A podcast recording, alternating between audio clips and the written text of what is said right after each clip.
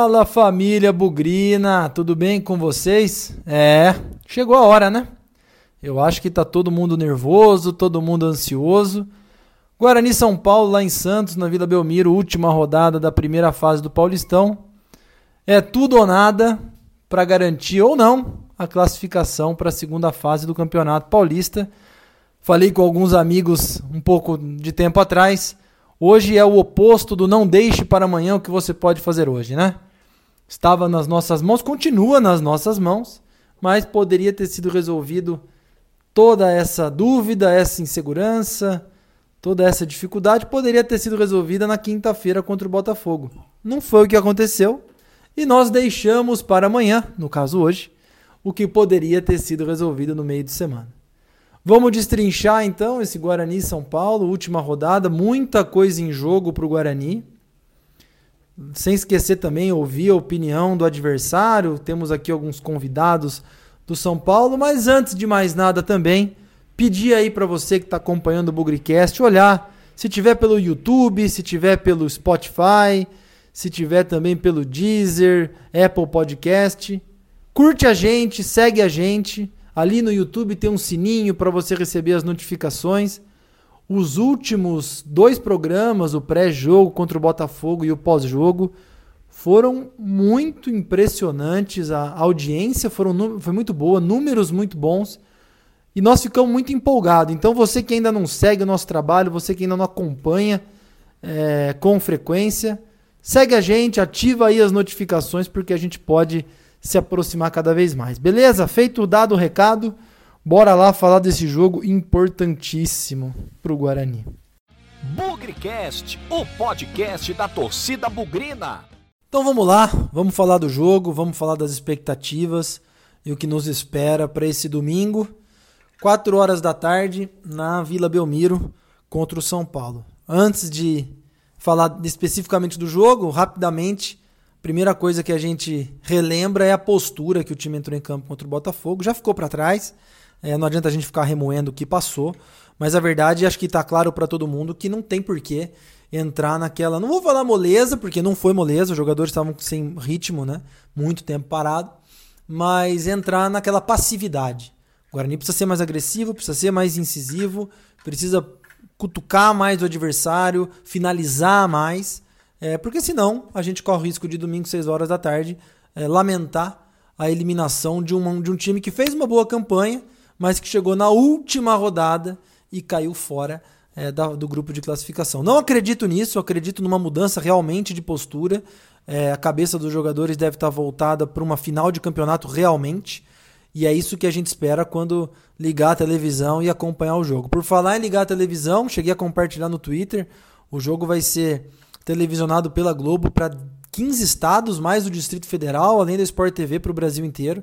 Então, uma oportunidade esportiva, obviamente, aí do Guarani é, é, conquistar resultados e o Brasil inteiro ver, além das oportunidades comerciais, né? Claro que o objetivo é, é jogar futebol e ganhar o jogo, mas no mundo que a gente vive hoje de telecomunicação, mídias digitais e tudo mais, essa visibilidade é extremamente importante. Fiz até uma brincadeira no Twitter que talvez nem se o Guarani tivesse na Série A teria a visibilidade que vai ter nesse jogo, porque é, jogos de domingo 4 horas da tarde na Série A são vários, né? Então, nesse ano também, mas não estamos praticamente em mais da metade dos estados brasileiros na Globo, canal aberto, além da do Sport TV. Então, oportunidade de capitalizar sobre isso. Só que aqui a gente também tem que falar de futebol, né? A gente tem que falar de Guarani Futebol Clube. Não é só um Guarani de mídias digitais, não é só de comunicação, mas também é de bola na rede. E por isso, na hora de falar do time, a gente com certeza espera mudanças, principalmente um Guarani montado de uma forma mais simples, mais voltado para arroz e feijão, né?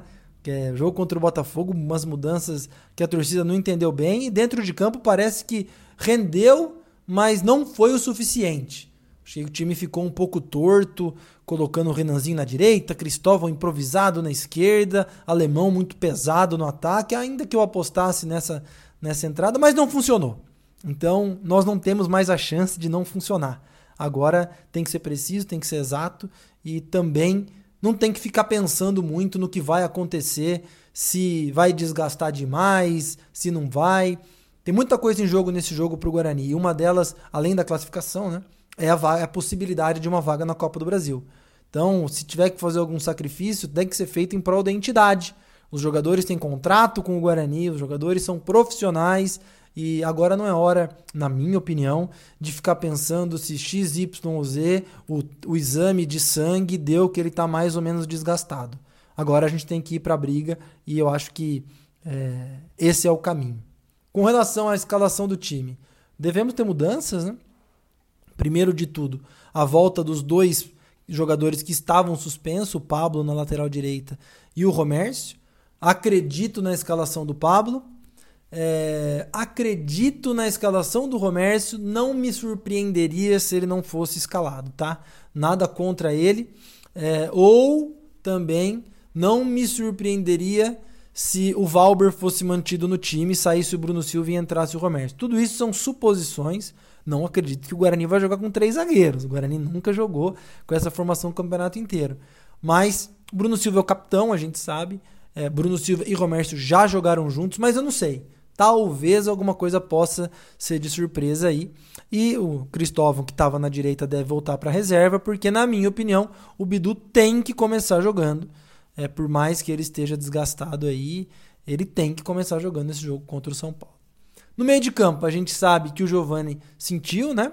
Machucado, é, não deve jogar. David, a princípio, tudo bem. Arthur Rezende, tô com um pouco de dúvida, jogou é, muito tempo, acho que os 90 minutos, né? Contra, contra o Botafogo. Tô com um pouco de dúvida se não vai estar desgastado.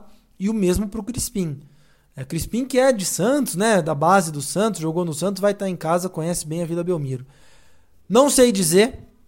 Eu, de novo, insisto que na cabeça do torcedor o Guarani tem que ir com o que tem de melhor, deixar essa questão aí de cansaço pro lado de lá. É, deixar isso para trás. Acredito, pela importância do jogo, que o Guarani não vai se expor imediatamente, porque se tomar 1 a 0 só se classifica virando o jogo, aí as coisas ficam mais complicadas. É, claro, pode ser que classifique com empate desde que o Corinthians não faça parte dele, mas considerando que a gente tem que fazer a nossa parte que se dane o resto, eu vejo sim a possibilidade de jogar o David, talvez jogar o Igor Henrique, talvez jogar o próprio Eduardo Persson, dar uma reforçada ali no meio de campo, é, não jogar tão é, leve como jogou contra o Botafogo. E na frente, não tem dúvida, né? Todinho jogou 25, 30 minutos contra o Botafogo e rendeu muito mais do que o alemão, por exemplo. Na minha opinião, Todinho tem que começar jogando também, é o que nós temos de melhor, e tem que jogar do lado do Rafael Costa. Esses caras, quando jogaram juntos, o Guarani sempre fez gol. Todos os gols, se eu não me engano, do Todinho, ou quase todos, acho que só o do Derby que não.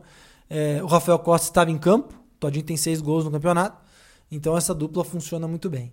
Não vou aqui tentar é, acertar a escalação, mas o meu chute, considerando a importância do jogo e, e considerando também que essa questão de desgaste, na minha opinião, não importa nesse momento, eu jogaria com Jefferson Paulino, obviamente no gol, Pablo, Bruno Silva, Romércio e o Bidu no meio de campo. David, Eduardo Persson, Lucas Crispim e o Arthur Rezende. E na frente, Júnior Todinho e Rafael Costa. Pode ser que a gente tenha surpresa, normalmente a gente tem uma surpresa ou outra com o Carpini, mas que essa surpresa não deixe o time torto, penso, desregulado, cheio de é, mudanças cheio de coisas aí que talvez o entrosamento não funcione. Vamos fazer o simples, vamos fazer arroz com feijão, porque esse é o caminho para o sucesso.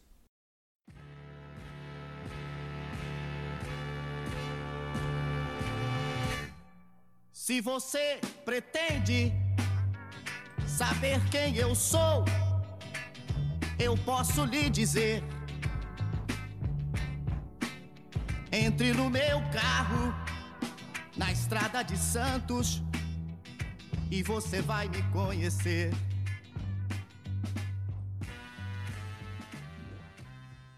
Alô, Victor Rede! E aí, cara? Dados e estatísticas desse confronto contra o São Paulo já marcou época aí em bons momentos das nossas vidas. São Paulo por muitos e muitos anos foi um grande freguês do Guarani, mas eu não quero antecipar nada não. Conta pra gente aí a história desse confronto Guarani São Paulo, São Paulo e Guarani, e esse vale muita coisa, hein?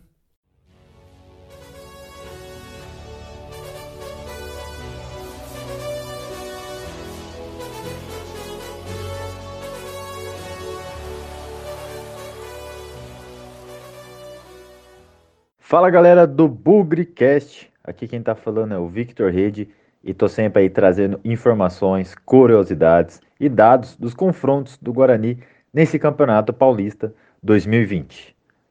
O adversário da vez é o São Paulo, time que por diversas vezes caiu no caminho do Guarani, seja por Campeonato Brasileiro, Taça Libertadores da América, Torneio Rio São Paulo ou Campeonato Paulista. Ou seja, um time que toda a história aí esteve à frente aí do Guarani por diversos confrontos.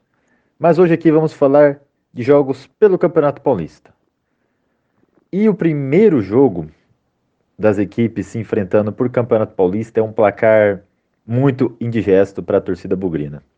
A data foi dia 11 de novembro de 1950. Creio que a grande maioria dos nossos ouvintes aqui não eram nascidos naquela época e o placar foi um sonoro 10 a 0 para o São Paulo. Isso mesmo que vocês escutaram. Uma goleada dessa no primeiro confronto das equipes. Mas tem uma curiosidade nesse jogo. O Augusto do São Paulo fez cinco gols.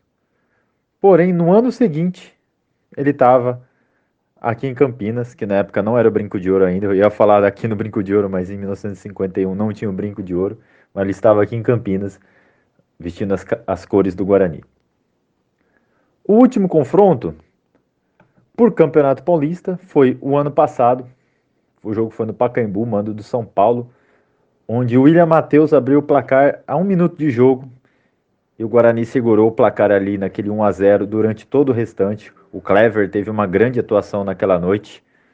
Foi uma das grandes atuações de um goleiro bugrino no ano de 2019 e conseguimos segurar o placar e quebrar um tabu ali de 22 anos sem ganhar do São Paulo. Então foi uma vitória memorável. Eu lembro. Todo mundo vai se lembrar, obviamente, não só eu, mas eu fiquei muito feliz, muito emocionado, porque quando se quebra um tabu desse, a gente fica aliviado, né? Já o último confronto como mandante, né, que é o caso desse jogo de hoje, mesmo jogo sendo na Vila Belmiro, não tem nada a ver com o Guarani, a Vila Belmiro, mas nós somos o mandante da partida. Foi um sábado de carnaval em 2013, um jogo no Brinco de Ouro, perdemos por 2 a 1 e o gol do Guarani naquela oportunidade foi do Thiago Gentil, logo no comecinho do segundo tempo. A gente saiu atrás no placar nos primeiros segundos de jogo. Thiago Gentil empatou. Depois o Rogério Ceni fez o gol de falta e o Guarani acabou perdendo aquele jogo. Mas olha só, vamos ver que se, se a gente consegue repetir isso amanhã, né? Porque em 2019 o William Matheus fez o gol no comecinho, o Thiago Gentil fez o gol no comecinho em 2013. Quem sabe amanhã a gente faz um gol no comecinho aí e mantém essa coincidência. Alguns jogos curiosos, algum jogo curioso também que eu vou falar para vocês aqui. O placar eletrônico do Brinco de Ouro, todo mundo conhece muito bem o placar, e ele foi inaugurado num confronto entre Guarani e São Paulo no dia 31 de outubro de 1982. Só que, mais uma vez, o Guarani não se saiu bem nesse jogo. Foi uma goleada também de 6 a 1 para o São Paulo na estreia do placar eletrônico. Ao longo de toda a história, desse confronto por Campeonato Paulista são 113 jogos, com 21 vitórias no Guarani, 34 empates e 58 derrotas. Os artilheiros: Evair, com 4 gols, e Paulo Leão, também com 4 gols. Eu espero que vocês tenham gostado. Um grande abraço e até a próxima.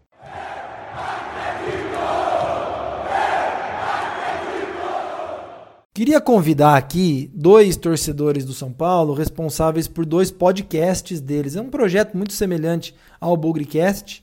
Então nós entramos em contato aí com o Milton Júnior, responsável pelo podcast Morumbi Station, e o Giovanni do SPFC Cast, né? São Paulo Futebol Clube Cast, para falar um pouco das expectativas do jogo, falar um pouco aí do ponto de vista do torcedor do São Paulo, que está vivendo um sentimento misto, né?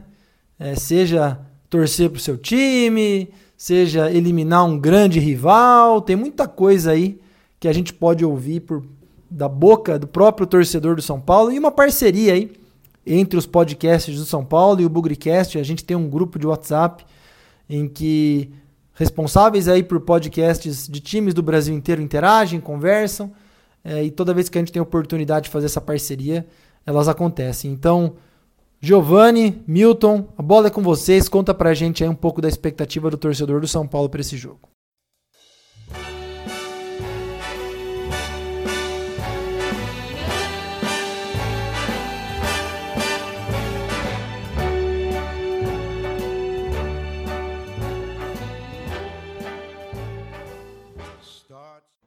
Olá, amigos do Bugcast. Aqui é o Milton Júnior, produtor e criador do Morumbi Station Podcast. Também já participei do SPF Cast do meu amigo Ju Ferracin, que está aqui com a gente. E falando um pouquinho sobre a expectativa para esse jogo de domingo que decide para o São Paulo um lugar na classificação geral e para o Guarani a passagem ou não para as quartas de final. Não sei muito o que esperar desse jogo, para ser bem sincero. Por quê?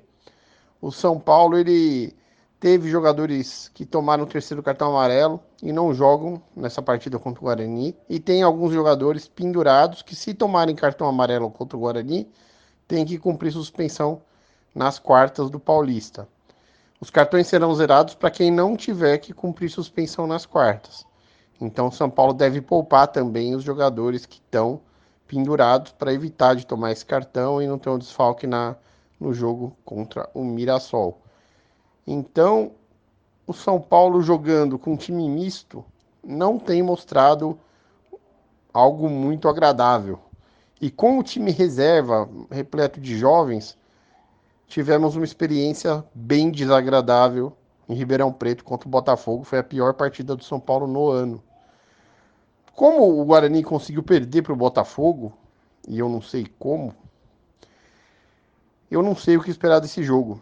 Não sei o que o Guarani fez contra o Botafogo de diferente para ter caído o seu nível e conseguir perder para o Lanterna. E não sei de que forma ele chega para enfrentar o São Paulo na Vila Belmiro aí por conta da, da pandemia. Então, digo assim, mais pelo lado do São Paulo mesmo, é, não estou confiante que o São Paulo vence esse jogo. Eu acho que vai ser bem normal um empate, por exemplo. Mas é isso aí. Um grande abraço para vocês. Vou passar a bola aqui para o Gil do SPF Cast, meu amigão, que vai dar a impressão dele também sobre o que pode acontecer nessa partida de logo mais. É isso aí, Milton. Um abraço para você e para os amigos aí do Bugricast. E falar desse jogo que fecha a primeira fase aí do Campeonato Paulista ficou meio complicado, né? Depois que o nosso São Paulo fez o favor de perder em casa para o Bragantino e se distanciou do seu objetivo principal, né? Que seria a liderança geral da competição, para decidir as finais com um mando de campo, né? E a derrota para o Red Bull Bragantino fez com que o São Paulo vá para o jogo contra o Guarani, é, necessitando vencer e além disso precisa torcer para o Santo André perder em casa para o Ituano, para o Palmeiras perder em casa para o Água Santa e para o Red Bull Bragantino perder em casa para o Botafogo também. Ou seja, missão quase impossível, né? São Paulo precisa vencer e ainda contar com mais três resultados. E então, devido a isso, né, até nas redes sociais, aí uma boa parte da torcida ela vem abdicando para que o São Paulo entregue o jogo para o Guarani. Por quê? Porque se o, se o Guarani perder, e o Corinthians vencer, aí a vaga para as finais seria do Corinthians, né? O Corinthians ia se beneficiar com a vitória do São Paulo. É, eu não, não sou a favor né, de entrega de jogo, eu não, não consigo torcer para o meu time perder, né? Então eu não sou a favor disso. Mas, como o fator, né, de, o fator casa, o fator de jogar as finais em casa, ele acaba perdendo um pouco da relevância por causa dos estádios vazios, né? Por causa da falta de torcida nos estádios e devido a essa própria dificuldade que o São Paulo armou contra si próprio, eu não entregaria o jogo, né? Óbvio, jogaria para vencer, porém não, não iria com força máxima, né?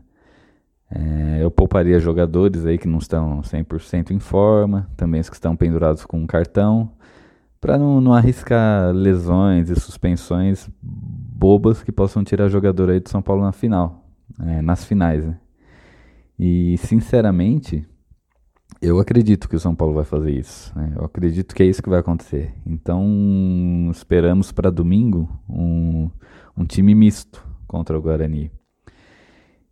E um time mesclado, né? E o, o time misto de São Paulo já vai, vai para jogo sem muito entrosamento. O, o, time titular já não, não, não tava com muito entrosamento nessa última partida, né? Então eu acredito que o misto também não, não tenha muito entrosamento ali, né? E por esse fator, eu acho que o São Paulo vai encontrar muitas dificuldades ainda para esse jogo de domingo, né? O que cá entre nós aqui pode facilitar aí um, pro Guarani, né? E aí o Guarani conseguir a classificação. Mas eu acredito que, que vai ser isso, cara. O São Paulo aí vai, vai para domingo com um time misto, porque já está classificado, né? Já não não, não briga ali pela liderança geral da competição, que era o primeiro objetivo. E o Guarani ali, se entrar entrosado, bonitinho ali, pode causar problemas ali pro São Paulo. Então vai ser um jogo bom, um jogo bom de assistir. E é isso aí. Queria agradecer aí pelo convite, galera do Bugrecast. Um abraço para vocês. E boa sorte aí para nós no domingo. É isso aí. Falou, galera.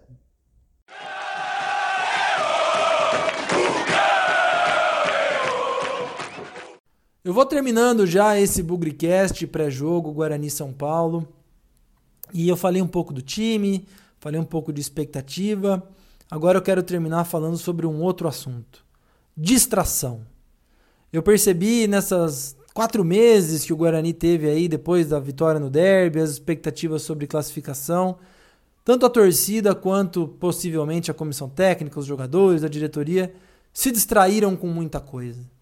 E quando eu falo distração, é tirar um pouco o foco, tirar um pouco da preocupação consigo mesmo e começar a olhar tudo que está ao nosso redor. E isso acaba sendo uma distração é, no comportamento, na parte técnica, na parte tática. E por que eu insisto nisso? Primeiro, porque a gente entrou no jogo contra o Botafogo, além de toda a cabeça distraída, talvez preocupada, imaginando que a gente fosse ganhar o jogo naturalmente, pelas campanhas tão diferentes. Mas eu também insisto pela distração que pode ter sido causada nos dois jogos da rodada no dia anterior. É, talvez o confronto Corinthians e Palmeiras tenha sido uma distração. Ah, se der um empate, se der Palmeiras, a gente está livre. Depois, um pouquinho antes, na verdade, né?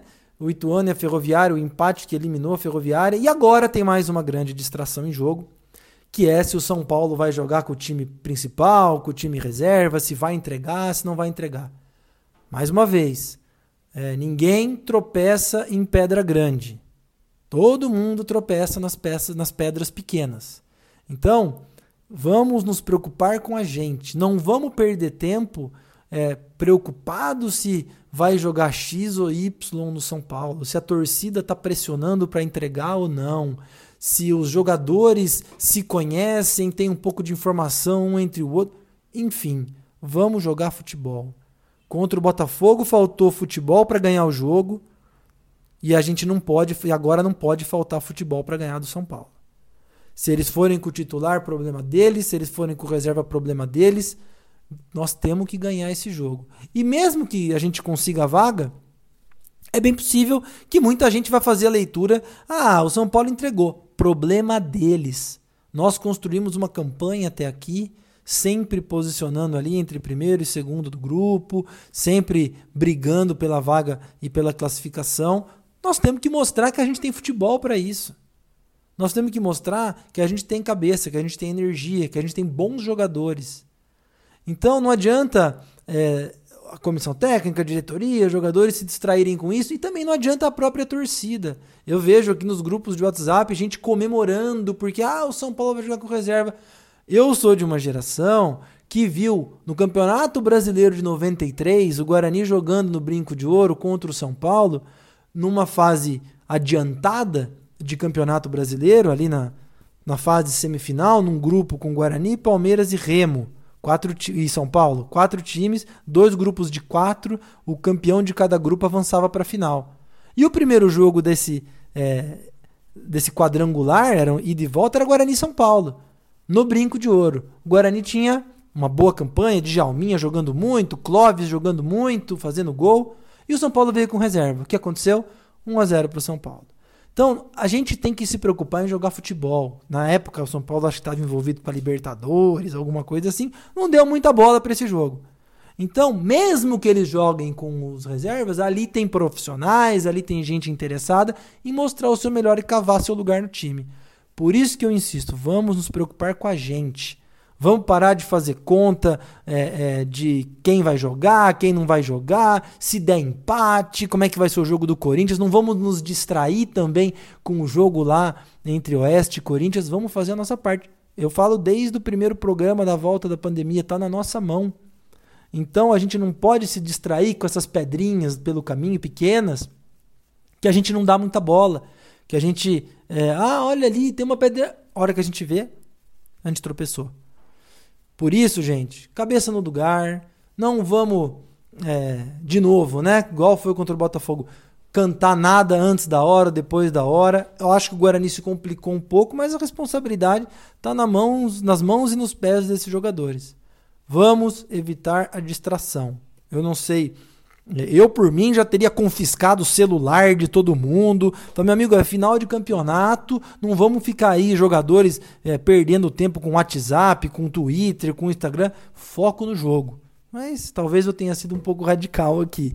O, o grande ponto é: nós precisamos encarar isso de uma forma séria, sem pensar em se distrair e contar com o que os outros vão fazer. Se contar com o que os outros vão fazer, os outros podem até fazer, mas se a gente não fizer a nossa parte, não adianta nada. Então, essa era a última mensagem que eu queria é, deixar para vocês. Todo mundo vai estar tá tenso pra caramba, vai ser um domingo de ansiedade antes da bola entrar em campo. Nós vamos acompanhar. Como torcedor, a gente pode, né? É, acompanhar tudo isso, mas a gente não pode fazer com que todo mundo se distraia. O pensamento continua sendo de forma positiva otimismo, vamos acreditar que tudo que a gente fez até agora vai ser recompensado nesse último jogo, mas também vamos ser ativos, né? Não vamos só esperar que as coisas vão vir de graça. Tem que lutar por aquilo que a gente quer. É isso. Se Deus quiser, a gente volta com um pós-jogo de comemoração, voltando aí para falar do mata-mata contra o Bragantino. E vamos para frente, como eu disse lá no começo. O Bugricast tem projetos, tem iniciativas, tem ideias. Você que está ouvindo a gente, procura lá no Instagram, procura a gente no Twitter, no Facebook, no YouTube. Segue a gente, porque tem muita coisa boa vindo por aí. E vamos lá, seja o que Deus quiser, porque na vitória ou na derrota, hoje sempre Guarani. Avante, avante, meu bugre, que nós vibramos por ti, na vitória ou na derrota hoje e sempre Guarani. É Guarani, é Guarani. Guarani.